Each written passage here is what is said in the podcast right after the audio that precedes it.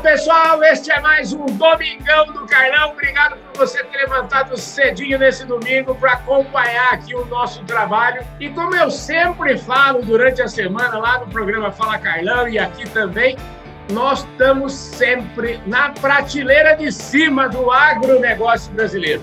E tem vezes que esse programa fica uma prateleira de cima num agronegócio estendido. Podcast Fala Carlão. Caso aqui hoje, está aqui o Pablo Dessi. O Pablo Dessi é o seguinte, ele Desde outubro de 2017, é o presidente da Volkswagen para a América Latina, o presidente e o CEO da companhia. Ô, Pablo, obrigado pela sua presença aqui no nosso Domingão do Carlão. Muito nos honra, viu? Carlão, bom dia. Um prazer estar aqui com você. Ô, Pablo, aqui no nosso programa eu sempre digo o seguinte: que ninguém nasce presidente, nem CEO de nada. Todo mundo tem uma história lindíssima para contar e eu quero que você me conte a sua. Você sabe que eu adoro a Argentina, né? Eu já tive na Argentina pelo menos umas 10 vezes como turista, adoro, tenho bons amigos por lá e eu quero saber então de você. Fala para mim, eu quero saber onde você foi criança, onde você brincou, me conta a sua história.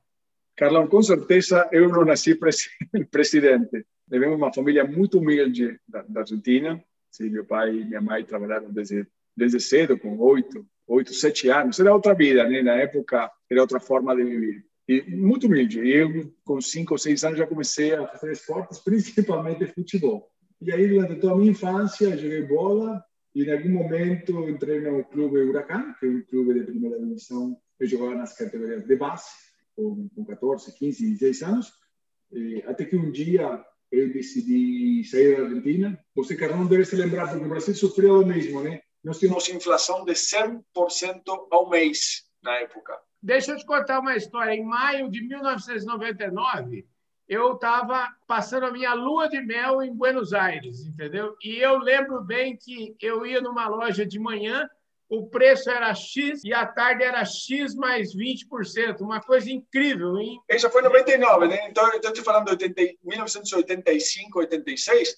Eu me lembro, eu tinha, não sei, 14, 15 anos, não me lembro quantos anos eu tinha. Me lembro, eu ia com meus pais no supermercado e pelos alto-falantes falavam o preço da leite é X. Não dava tempo nem para colocar a máquina de, de preços. Era via alto-falante. Então, todo mundo correndo no supermercado para fazer as, as compras. Você falou que você é de origem de uma família humilde. O que, que seu pai, qual era o trabalho do seu pai, da sua mãe? Me conta aí, me, me fala os nomes deles. Eu, aqui o pessoal quer saber, viu, Paulo? O nome do meu pai era Hector e da minha mãe Elsa. Meu pai, ele veio de uma família italiana, né? Você lembra aquelas, aquelas famílias numerosas, né? Que tinha 14 irmãos, 15 irmãos. E na época, como foi depois da Segunda Guerra Mundial, e eles chegaram na Argentina, era muito normal, na época, tirar os filhos da escola e colocar eles trabalharem, né? Então, meu pai, com oito anos, eh, estava trabalhando no porto, eh, descarregando os navios, né? Oito anos, imagina. E depois ele começou a, a ter uma, uma mini empresa de porta, de janelas, tudo em aço. E minha mãe costurava também com sete anos, ele da escola e começava a costurar e trabalhava no, que podia na época. Né? Foram anos difíceis, né? Anos difíceis do mundo, não só da Argentina. Era outra época, outro mundo, Carlão, que esse mundo já não existe. Uhum. Outros valores. E, então, eu fui criado nesse ambiente de trabalho, de, do esforço, de nada de graça, seja honesto, trabalhe, sempre foi o que eles me ensinaram né, ao, longo da, ao longo da vida. E são valores que, com certeza, vão atravessar sua existência, né? Não, e claro, e olha, como era um, nós morávamos em um apartamento bem pequenininho, e eu estava cheio de energia, mas cheio de energia, então meus pais me começaram a colocar em tudo quanto esporte eles conheciam, né? Uhum. a ver se me cansavam. Então, seja judô, basquetebol, natação, futebol, rugby, eh, enfim, tudo que você imagina eu fiz. até que gostei muito do futebol e fiquei focado no futebol, graças a Deus, né? Pois é, futebol. Aliás, futebol, tradição, né? Não vamos nem falar muito de futebol, só quero saber o seguinte, viu? É... vamos conversar de futebol dos últimos acontecimentos, né? Mas melhor pois ficar... É. É, me fala, você foi jogador, como é que foi a sua carreira como jogador de futebol?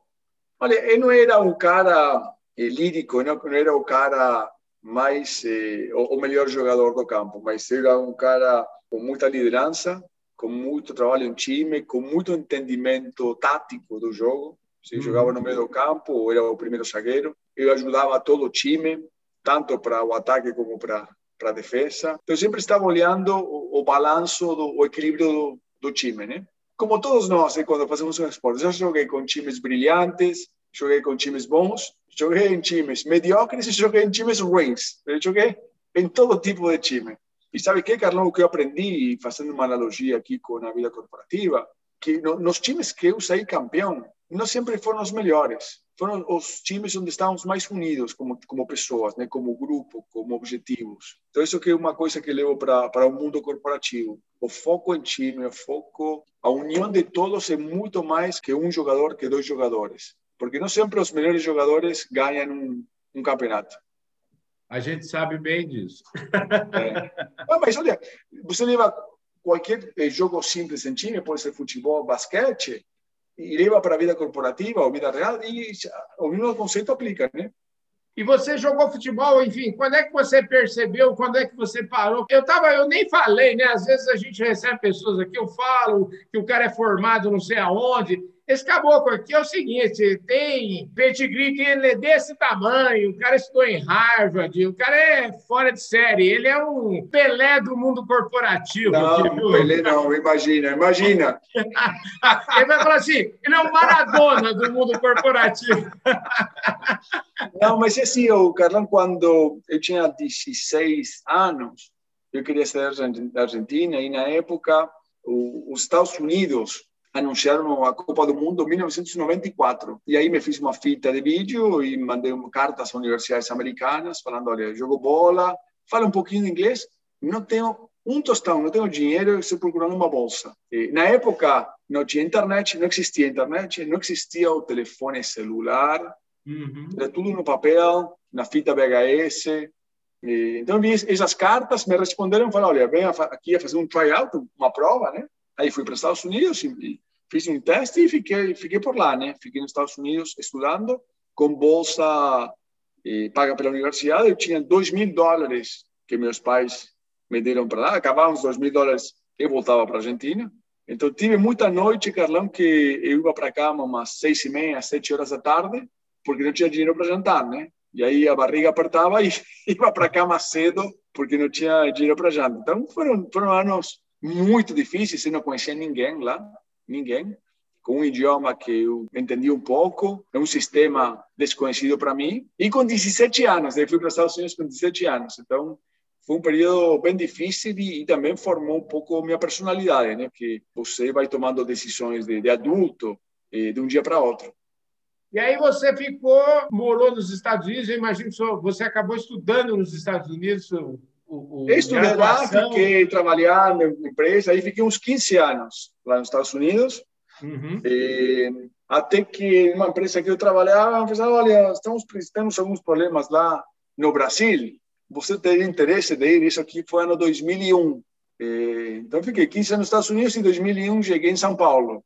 E, no meio de um caos, né? Porque, você lembra, o dólar foi de 1 para 2, apagão elétrico, as fábricas trabalhavam quatro horas por dia na época. Uhum. Então foi um período de muito aprendizado para mim, muito, muito aprendizado, porque tinha experiência corporativa de uma multinacional e, e vim para uma operação, uma operação bem complexa, bem difícil. E para mim foi fantástico, foi ótimo vir para o Brasil. Deixa eu te falar, você tem um salto gigante aí, você, dos 17 anos, você já pulou uns 15 aí que você trabalhou nos Estados Unidos. E é, é o seguinte, só para a gente se situar, você estudou, me fala um período de universidade, onde é que você estudou, como é que foi, você saiu, foi trabalhar onde? Conta essa história um pouquinho mais direito aí. Quando eu estava na universidade, comecei a trabalhar na Varig, você lembra a Varig? Sim, nossa senhora. Ela fazia Rio, São Paulo, São Paulo, Chicago, Chicago, Toronto. Ah. E comecei lá trabalhando, levantando as malas. Você viu os passageiros que levam as malas, eu levantava a mala e colocava lá. Ah. Aí fui no check-in de econômica, fui no check-in de, de, business class, depois fui no check-in de primeira classe. Então, esse foi meu primeiro trabalho lá.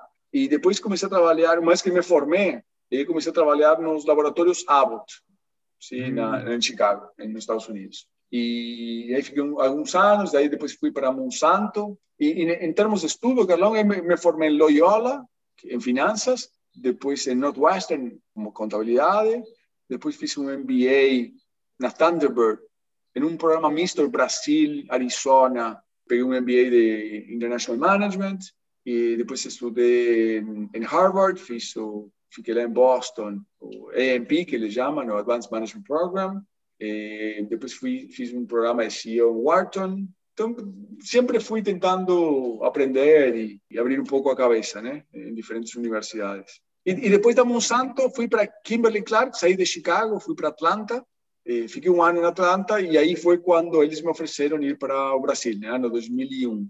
Então, passei 15 anos em dois minutos, foi bastante rápido.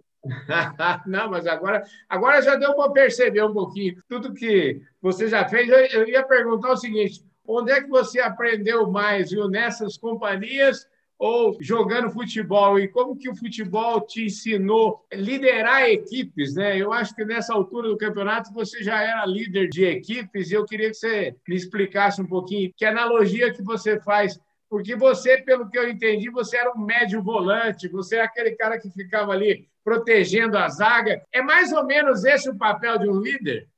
É, olha, eu aprendi mais no, no Huracan, no futebol, que em qualquer universidade, em termos de liderança, tá? Em termos de liderança. Uhum. Quando eu jogava, eu não pensava dessa forma. Para mim era natural, né? Eu jogava, na minha cabeça jogava bola. Só depois que comecei a entender por que que fomos campeões com aquele equipe, por que que nós fomos campeões com aquele outro, a importância do grupo. E tinha um técnico quando fomos campeões que no, no após de cada jogo ele juntava todo mundo e falava: olha, vocês escolhem quem foi o jogador que mais contribuiu com o time, não quem jogou melhor, não quem fez mais gols quem que mais contribuiu com o time. Então, isso daí ficou dentro de mim, para mim é importante quando administro Volkswagen. Claro que é importante ter um bom engenheiro, claro que é importante ter um bom cara de comunicação, claro que é bom, importante ter um cara de recursos humanos, mas se ele ou ela não trabalha em time, não, não serve para nada. Para mim, o espírito ou a cultura de uma empresa é mais importante, está acima de um resultado. Porque um resultado, se você tem um bom time, vai chegar. E aqui faz outra analogia, Carlão. Claro que todos nós em futebol, em basquete, qualquer jogo, você quer ganhar. Mas eu prefiro jogar, ganhar jogando bola. Bola no chão, sim? jogando forte, mas leal. Eu não quero jogar e ganhar dando cotoveladas, pegando o rival, entendeu? Então, a forma de que você joga é a cultura numa empresa. Como você atinge o resultado. E isso eu presto muita, muita atenção na, na empresa, de como as decisões são tomadas, de como as pessoas, entre outras diferentes áreas, trabalham, de como que elas divergem, porque é importante divergir e como chegam a conclusões. Então, a forma é muito mais, é mais importante que o resultado, porque o resultado, se você tem um bom time, ele vai chegar. Como é que o time, e em que medida que você, você já se sentiu alguma vez é, sozinho, solitário, em que medida que existem decisões que um CEO, um presidente tem que tomar, que são decisões, vamos dizer, solitárias. É comum isso? Eu acho que, eu acho que depende muito do estilo do gestor, né?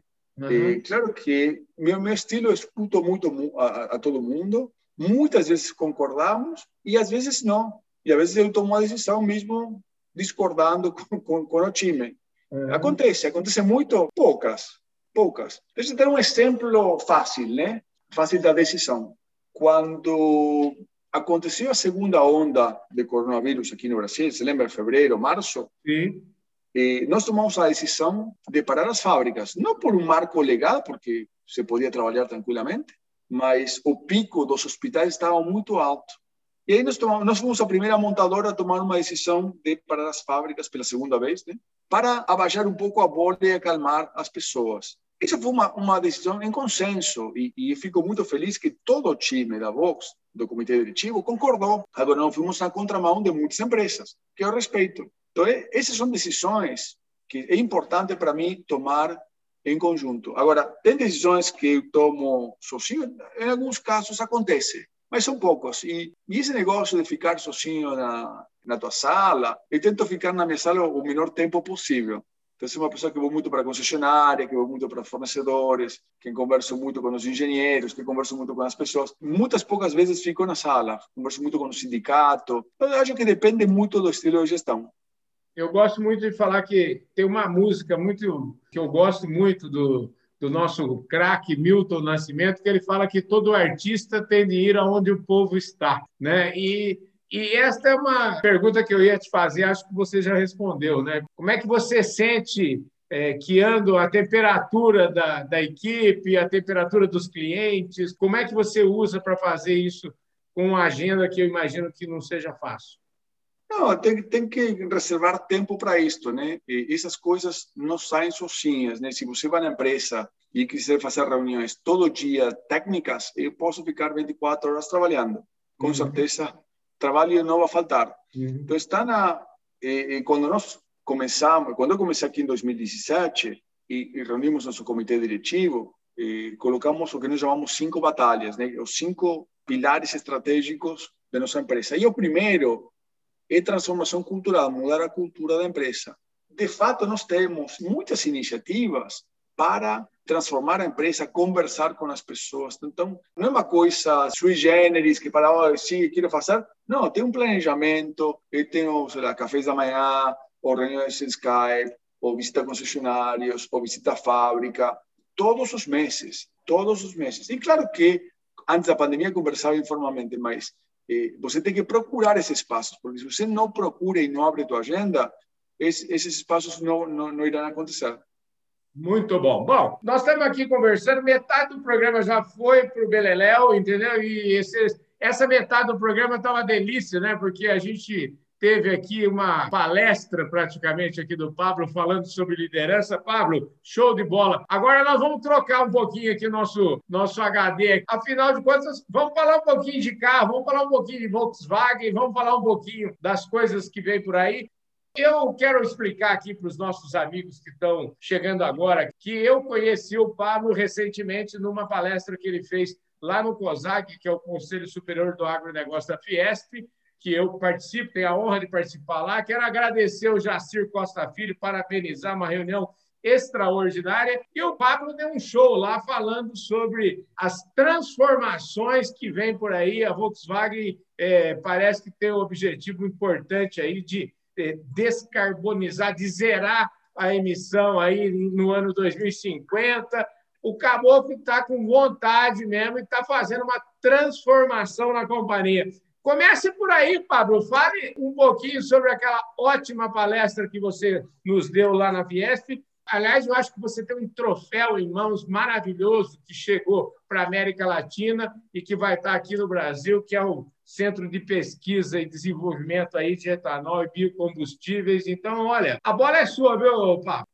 Mas, Carlos, antes de começar, eu gostaria de agradecer ao Jacir, porque ele, ele me convidou a, a fazer a, a, palestra e aí conheci você. Então, meu agradecimento para ele e a todo o time da, da Fiesp. A Volkswagen, a nível mundial, foi a primeira montadora a se aderir ao Acordo de Paris para ser neutral de CO2 até 2050 ou antes. E aí nós temos um portfólio de, de elétricos, de híbridos, de mais de 73 mil milhões de, de euros, 73 bilhões de euros. São 130 veículos no mundo todo. Então, um programa muito, muito robusto, com objetivos muito agressivos, no bom senso da palavra. Uhum. E aí, como ficava o Brasil, como ficava a região perante esse novo mundo, essa nova transformação? E aí nós falamos, olha, nós temos o etanol e o biocombustível, que não precisa esperar 15 anos para eletrificar o Brasil. Eu já posso reduzir 90% das emissões versus os fósseis a partir de hoje, com etanol e o motor flex.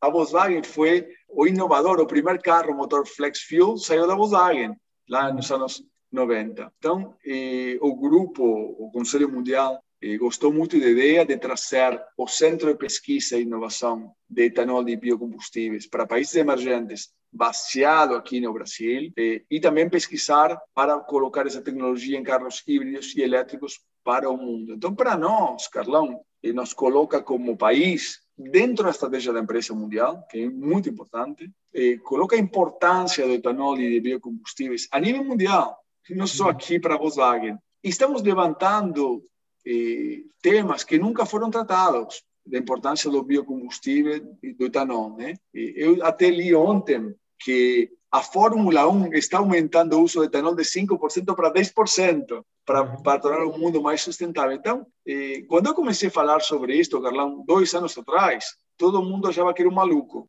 Ah, etanol, esse negócio é velho, é um dinossauro, mas quando você vê o benefício atual que isso tem, é fantástico. Então, nós tendo o conhecimento dentro da Vox, nós temos eh, a oportunidade de trazer empregos para aqui, investimentos para aqui, em pesquisa e inovação, que é o futuro do mundo. É, eu acho que essa história aí, na verdade, quando uma empresa do tamanho da importância da Volkswagen decide trilhar nesse caminho e consegue, inclusive, trazer um centro desse pesquisa aqui para o Brasil, eu tenho a impressão que isso melhora, inclusive, o rate do Brasil como, como país. Né? A, gente, a gente melhora a nossa autoestima e melhora o país também. Então, eu queria saber, na prática, como é que isso vai se dar? Vamos tentar esclarecer mais um pouco. Eu queria que você desenhasse aí, porque o público às vezes pode estar perdido, falando assim: é verdade que o carro a combustão vai desaparecer aí lá para os anos 2040, 50, se depender da Volkswagen? Como é que é? Em alguns continentes, o carro a combustão vai desaparecer, não por desejo da empresa, eh, a União Europeia já estabeleceu que 2030, depende do país, né? mas 2030, 2035, o carro a combustão desaparece, acaba, por lei. Então, por isso que está sendo acelerado tão rápido. O que vai acontecer no Brasil? Imagina nós trazemos um carro elétrico. Eu posso trazer qualquer carro elétrico hoje? Se eu trago o carro elétrico hoje, onde vai ser abastecido? Eh, a conta do luz aumentou 52% a semana passada, duas semanas atrás. Né? Uhum. Precisa, claro que o elétrico vai entrar no Brasil, claro que o elétrico vai entrar na América Latina, mas temos o carro a combustão, o carro híbrido, que é fantástico para o Brasil, é um continente, é um país, e o carro elétrico. E aí temos um menu de opções. A importância de ter um carro a combustão e um carro híbrido flex é que será produzido aqui. E aí, aí cria muitos empregos na empresa e também nos, nos sistemistas, né? no, no, nos fornecedores, que é importante. Você imagina, Carlão, que hoje, nossa indústria, todas as montadoras, mais as autopeças, geram mais de 2 milhões de empregos no Brasil. 2 milhões. Então, nós precisamos pensar que será a nossa indústria daqui a 10, 15, 20 anos. E eu acho que esse centro de pesquisa e desenvolvimento vai ajudar para caramba. No curto prazo, o que significa? Respondendo direto a tua pergunta. Você sabe que Índia, por lei, já estabeleceu motor flex fuel nos próximos anos por lei. Então, nós estamos conversando com o nosso time da Índia, Volkswagen, lá, para transferir conhecimento, tecnologia e exportar motores e veículos. Isso no curto prazo. África, tem, tem um mundo de oportunidades por aí. Falou de empregos, eu quero aproveitar aqui para mandar o meu abraço para o Marcos Abreu, lá da Employer. Tudo de RH, esse homem é o craque aí. Então, a gente falar de emprego, tem que mandar um abraço para ele. Manda um abraço e parabéns pelo trabalho da Employer, que é um trabalho extraordinário, pra, principalmente no agro, para quem precisa de mão de obra temporária. O Marcos Abreu é um craque. Escuta, esse negócio realmente é, tem desafios, né? Porque a gente, no Brasil, a gente tem infraestrutura, é, a gente tem desafios de construir essa infra, né? A energia renovável, a gente está precisando acelerar isso e um país cuja renda também não é uma maravilha, né? A gente tem alguns entraves. Mas eu tenho uma teoria, viu, Pablo, que o Brasil vai ficar rico construindo o Brasil, porque eu ando pelo Brasil, eu ando pelo interior aí, eu ando pelas estradas do Mato Grosso, pelas estradas do interior do Brasil, aí eu tenho a nítida convicção de que a gente vai ficar rico, né? Porque a gente anda nos Estados Unidos, está tudo pronto, tá tudo, não tem nada para fazer. Agora aqui no Brasil está tudo por fazer. O nosso programa Fala Carlão aqui, a gente é conhecido aqui porque o nosso copo está sempre meio cheio, viu? nunca meio vazio. A gente é otimista para caramba com o país. E eu queria saber qual é a sua opinião. Você acha que é uma opinião, como é que fala assim, um pouco inocente essa história de achar que a gente vai, vai ficar rico porque temos muita coisa para construir ainda? Carlão, vamos a combinar uma coisa. Nós nunca tínhamos conversado antes dessa entrevista, certo? certo. Nunca. Eu tenho o mesmo pensamento, não de ficar rico, mas eu acho que o Brasil ter tantas oportunidades é um benefício. É um benefício. Você vai na Europa e tem todas as rodovias, tem todos os sistemas funcionando, os trens. Aqui nós temos muitas deficiências. E isso são oportunidades, são muitas oportunidades uhum. de, de, de, ter projetos de infraestrutura. Se o Brasil pensasse estrategicamente 10, 20 anos, 30 anos e criasse um programa de desenvolvimento de infraestrutura, eu acho que tem um emprego para todo o Brasil por muitas e muitas décadas. Tem muito para fazer aqui e isso sim eu enxergo como uma oportunidade. O que a gente precisa é de marco regulatório, né? Aí passa, você deve passar uma boa parte do seu tempo lá em Brasília também, né? Conversando com essa turma que está no governo. Que perspectiva que você está enxergando aí para os próximos anos? Deixa eu te falar um exemplo do Uruguai, porque acabei de voltar do Uruguai, lançamos o IAP lá, e fiquei fascinado. Eu estava com o presidente uruguaio, Lacalle Pou. Ele é filho de um ex-presidente uruguaio. E 30 anos atrás, o pai aprovou uma lei de energia renovável. Carlão, 30 anos atrás, quem falava de CO2 e energia renovável 30 anos atrás? E o Uruguai, nesses 30 anos, foi acelerando, independentemente do governo, essa política de energia renovável. Sim? E hoje estão com 99% de sua matriz energética e de fontes renováveis. Então, o aprendizado, claro que essas políticas públicas precisam ser de 20 e 30 anos, independentemente do governo. Porque o, o, no Uruguai também tinha governos de direita, governos de esquerda, mas mesmo com, com pensamentos bem diferentes, a política pública continuou. Eu acho que em muitos países, não só Brasil, né? Argentina e outros, ter esse pensamento é necessário, né? porque ter essa consistência. Você vai fazer uma obra pública de energia renovável ou de pontes, não vai ter um governo que vai acabar com essa obra. Vão ser vários governos, né? pelo tempo. Então, eu acho que esse é um pensamento estratégico que, que deveríamos ter, e se, e se isso acontecer, o Brasil tem tudo para dar certo.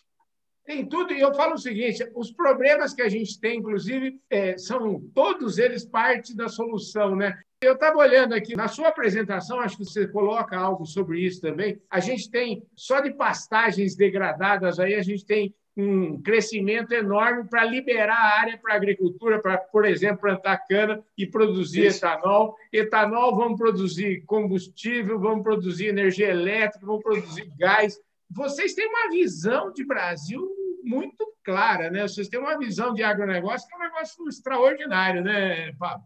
Trabalhava antes na, em uma empresa chamada Case Holland, de tratores colheitadeiras aqui no Brasil. E trabalhei um pouco na Monsanto também.